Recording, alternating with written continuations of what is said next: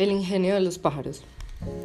Este libro explora esa genialidad de los pájaros, unos animales que son capaces de tantas cosas como resolver operaciones matemáticas sencillas, distinguir colores, resolver esquemas.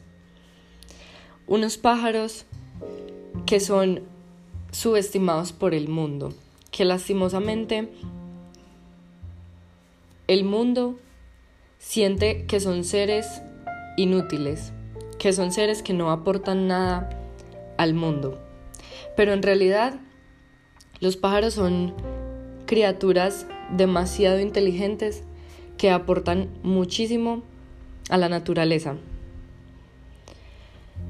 En el mundo se utilizan varios dichos que de cierta manera subestiman estas criaturas. Como por ejemplo cuando decimos eh, tal persona tiene cabeza de chorlito o que gallina porque no es capaz de hacer algo que le da miedo. ¿Por qué utilizar estas analogías refiriéndose a personas comparándola con pájaros, sabiendo que los pájaros son algo tan inteligente? Los pájaros emplean su inteligencia en cuestiones técnicas. En el libro El ingenio de los pájaros, la autora destaca la impresionante habilidad social de estos animales, que son capaces de engañar, manipular, escuchar hurtadillas, hacen regalos, se besan para consolarse, son capaces de chantajear a sus parejas, se alertan mutuamente, en dicho libro se dan ciertos ejemplos, como por ejemplo los cuervos.